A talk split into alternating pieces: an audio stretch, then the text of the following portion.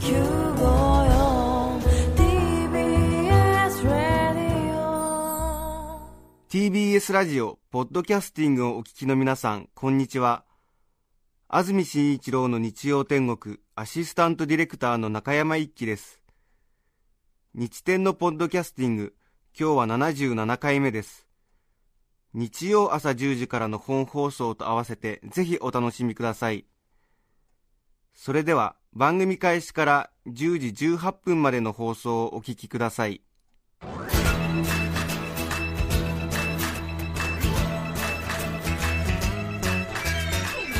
安住紳一郎の日曜天国。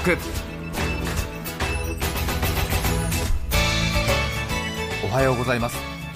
1月4日日曜日朝10時になりました。TBS アナウンサー安住紳一郎です。おはようございます。中澤由美子です皆さんはどんな日曜日の朝をお迎えでしょうか？まだお正月休みという方が多いのかもしれません。はい。多くの方は明日からですかね。ね。1月5日月曜日から仕事始めという方が多いかもしれませんが日曜天国は今日から生放送今年またスタートいたします。1年間どうぞまたお付き合いよろしくお願いいたしますさてスタジオのあります赤坂は大変綺麗に晴れ渡っています。はい。お正月は関東地方天気はずっと良かったですね、はいそうですね。今日も天気がいいですね、ええ。えー。ちょっと寒いなという感じありますけれどもはい。関東各地今日は日中は晴れるところが多いそうです。昨日と比べるとやや雲が多くなりますが雨の降ることはないそうです。日中の気温は昨日と同じくらい。10度を超えるところがほとんどとなりそうだ空気の乾燥した状態が続いていて今日も関東のほぼ全域に乾燥注意報が発表されています。火の取り扱いには十分ご注意いただきたいと思います、現在赤坂の湿度が30%えうん。東京23区では10日連続乾燥注意報が出ていて昨年の12月23日からまとまった雨が降っていないということですね。ああ言われてみれば確かに。そうですようん。ね確かに。えさて皆さんはどんなお正月を過ごしていらっしゃいますでしょうか？今年は比較的不景気というふうにね言われてましてあまり旅行にも出かけないという方が多いというような数字も発表されていましたけれどもあそれでもやっぱり成田空港や羽田空港や東京駅は大混雑ですよね、ええ。この時期は。はい。うん。新幹線が止まったり大そうで変でしたすね。ねはい、え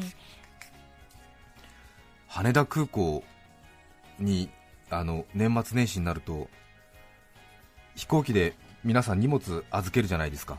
えはい。それで降りたら羽田空港に降りたらその荷物を引き取りますよね。はい。その引き取るなんかぐるぐるぐるぐる荷物の回るような場所あるじゃないですか。ええええ。あそこにあのお正月特に年明けてからその U ターンラッシュのその対応のところでそのペットをねこう一緒にこう帰省する人が多いらしくてええ。それでそのペットをはい。預かったペットを返しますよっていうコーナーが特設コーナーが作られるんですよ。あそうなんですえね。え私今年は見なかったんですけど去年それずっと見ててですね。ええ。なんかやっぱりちょっと面白いんですよね。ええ。なんか日本航空側で1つえ全日空側で2つぐらいあるのかな。ちょっと詳しくわからないんですけどええ。そのペット返却カウンターっていうのができるんですよ、そうですか、ええ。それででも別にね動物病院じゃないんで名前聞くわけじゃないんでうん。結構あの空港の職員の方がうん。あのペットのことを結構露骨に犬、猫って言ってたりしててちょっとね 面白いんですよ、ええ。はい高松723便犬さん猫にお願いしますとそうですそう。よね動物病院だとワンちゃんとかこね。猫ちゃんとか、ね、え。えお名前でマロンちゃんとかね。ね。ええええちょっとそういう風潮なんですけども、うんうん。やはりちょっとね、まあ、所詮は航空貨物ですかええら、そうでした。え あくまでも犬そうですね。猫と。え福岡便猫10、猫 10! 貨物。うん。猫10っていいですよ。うん。でこうちょっとねやっぱり周りの人もあちょっと面白いなと思って見てたりするんですよね、へえええ。それで札幌犬さん猫に他1というとなんかちょっとざわめくんですよ。え？他？なんだろう。何が来るの？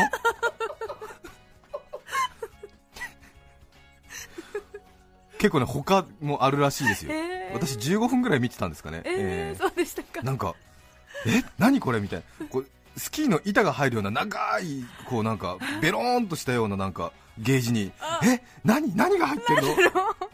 ワニ。ワニ？イグアナ？トカゲ？何？うん。面白いですよ。そうですね。すごいなんかあの公共交通機関に乗ると結構不愛想になる男の人って多いじゃないですか。ああ。んまりニコニコしないで飛行場とか歩いてる男のねええ。大人の男性多いんですけども。ははそのペットコーナーでうん。なんかそれまで見せていたなんか仏頂面とは裏腹に「あみっちゃん元気だったの?」っていうなんか「暗かったの？寒かったの?」っていうなんかすごい管理職の七三のおじさんが急に表現する姿とかも面白いですね、えそうえでしたかまあでもねペット飼ってる方はね,、ね。気持ちよくわかりますけど心配ですよね。一刻も早く無事を確認して再開したいですもんね。どんなとこにねうん。入れられてるのかわかんないですもんね、ええ。暗いのか寒いのかね、確かに。ええ。でみんな必死な顔して取りに来るんですよ、ええ。面白いですよ、え。え。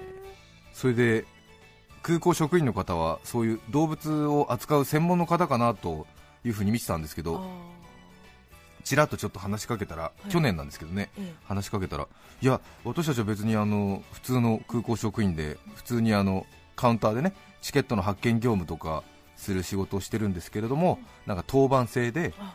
こういうのが当たっちゃう人がいるんですってって言ってましたね、ええ。で動物嫌いな人だと大変ですねって言ったら、へえええ。でもゲージに入ってるから荷物ですねっていう感じでしたね、あーそうですね、へーうん、面白いですよ。羽田空港のペット返却コーナー気をつけて見てみようかしら、うん。はい。本当にあの他さんとか言われるともうなんかちょっとみんなどよめくんですよ。え？気になります。気になりますよね、ええ。え。自分たち乗ってる飛行機にうん。ヘビも一緒に乗ってると思うとなんかちょっとさ ちょっとなんかねうん。気持ち興奮しますよね。そうですね、ええ。さて皆さんはどんなお正月を過ごしましたかという話ですけれども私は、えー1月の1日2日と2日間休みでえ実家に戻ってきたんですけれどもあそうでしたか。注目すべきはやはり去年からお話ししています通り毎年年初の第一声を流行語とともに挨拶をしてくれる私の敬愛親愛なる信子おば様なんですが 母親の妹なんですが、私の母方のおばに当たるんですけれども、えー。え物心ついた時から大変明るい信子おば様はーはい。お正月家に遊びに来てもらうあるいは私が信子おばさんのとこに遊びに行くと必ずその前の年ですね、はい。流行った流行語をモチーフにした第一声を発してくれる大変愉快なおば様だったんですよ。えー、どうもーこう吉村麻里さんのね「どうも」が流行った時ですね、えー私はこのシーンが非常に印象的なんですけども、えーずーっと「どうもー」って言ってたんですけどね、え？えーあるいはそのお正月だぞととか言ったりですね。えーえー明けましておめでとうじゃありませんかとか言って、えー入ってきてくれるおばさんだったんですけれども、昨年ですねちょっと体調を崩しましてついにえー流行語での挨拶がなくなってしまったというのがですね私の2008年の非常に残念なニュースの一つだったんですけどもさあ2009年今年もしかしたら復活しているのかなとはい。思って注目をしておりました。1月1日ですね。もう午後になっていたと思いますが信子おば様がやってまいりました。はい。ドアをガチャッと開けて、第一声眠れないんだよね。体調悪いみたいです。ああそうですか。え全くもって体調が良くないみたいであちょっとね流行語どころの騒ぎではなかったようですけれどもね、あーそうでしたか、えうん。まあ、またちょっとゆっくりとねえー回復を待ってええ。いつの日かまた流行語で挨拶をしてくれる日が来るんじゃないかなと思ってますが。そうですね、なかなかあれですよね。自分が小さい時にお付き合いしてもらってた大人の人っていうのは勝手な思い込みで年を取らないって思い込んでる部分がね。ありますよね。ありますよね、まあええ。両親含めてですけども、うん。えー小さい時お世話になった親戚のおじさんおばさん近所のねおじさんおばさん友達のお父さんお母さん。ええ。なんとなく昔から大人だなと思って見てるんで自分たちが年を取ってる分当然向こうも年を取ってるんですが何かこうねえあの若々しいっていうか昔のままのような印象が強くって。そうなんですね、年を聞いてびっくりしてしまったりとかしますけれども、えええ私の親戚も随分皆さん順調に年を重ねてえはい。みんな老け込んじゃっててもうなんか体がどこが悪いの自慢大会みたいになってますね。ね。それでなんかこう父親に届いてる年賀状とか見てみてもえ父親がもう70近いんですが父親の元に届いてる年賀状をちらっと見たらですね、はい。もうやっぱり70過ぎの人の年賀状っていうのは体のことのあのインフォメーションが多いんですよね。あそうですかね、ええ。ええええなんか昨年手術をしましたがもう体力がだいぶ回復してまいりました。新しく木工サークルに入りましたとか。あー。え左足が調子が悪いのでもうゴルフは引退しましたとか。うん。え最近インプラントの調子がいいですとかなんか。そういう。え雪につけ足につけ。ええええ。あんまり私ごめんなさい私たちの世代だと年賀状に書くセリフってなんか大体想像できるじゃないですか。うんそうですなんかね自分の想像を超えたなんかあそうか。あの一言コメントとか書いてあってびっくりしましたね。あそうですね。ねそうかもしれない、うん。えそれから姪っ子ですね。私の姉に3人の娘息子がいまして。あそうなんですね。姪っ子甥っ子が3人いるんですけど、もう6歳3歳？1歳ですかね。ええ可愛い盛りなんですけども、ええ私とちょっと相性が悪くて。そうですか？ええあの 当然可愛いなと思って接してはいるんですけど、え私20年ほど一人暮らしをしているので、あまりはいここで津波に関する情報が入りました。ニュースデスクの中村久人さんお願いします。ここで地震津波情報のためしばらく放送が中断しました。それでは引き続き地震津波情報後をお聞きください。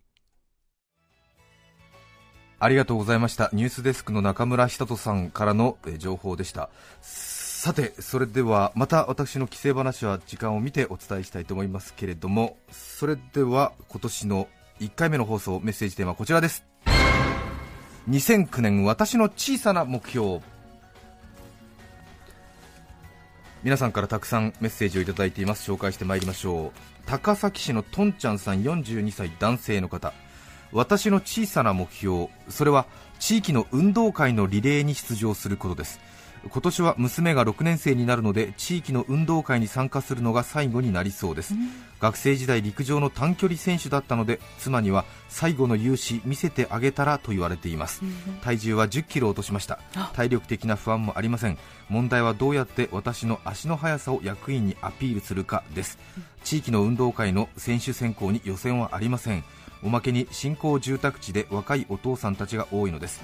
秋に向けてどうアピールしていくかが課題です。ほあー確かにうね、ええ予選会ないですからね。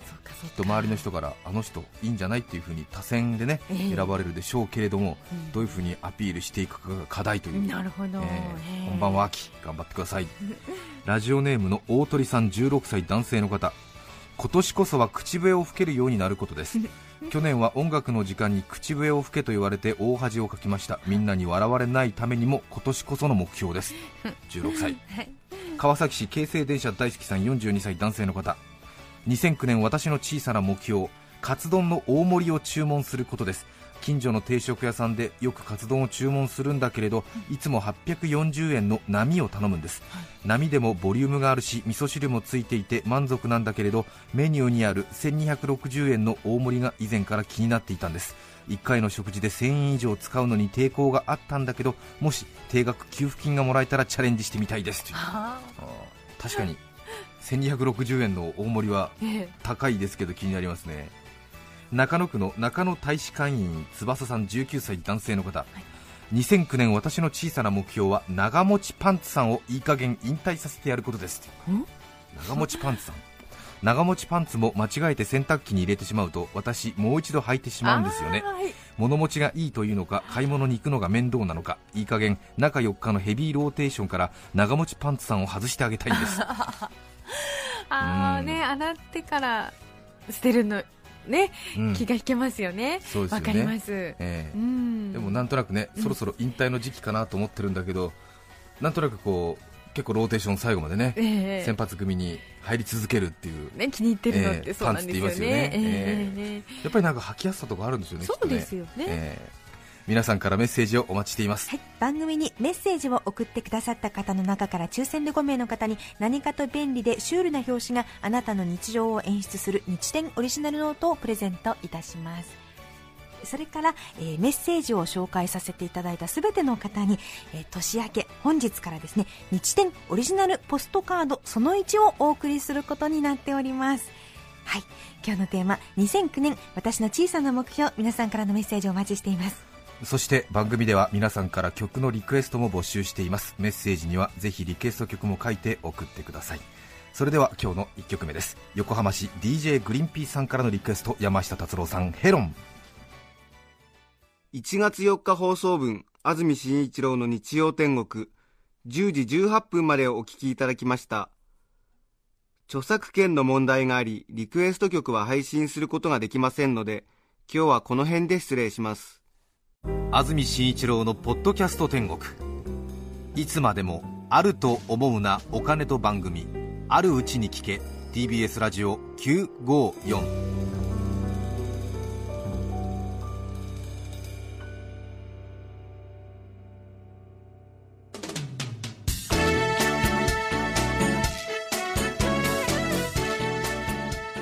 さて来週1月11日の安住紳一郎の日曜天国。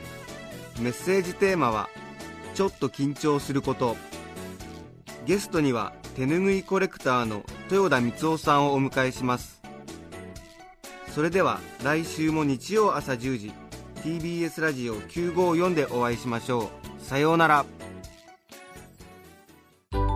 安住紳一郎の「ポッドキャスト天国」これはあくまで試供品皆まで語れぬポッドキャスト。ぜひ本放送を聞きなされ。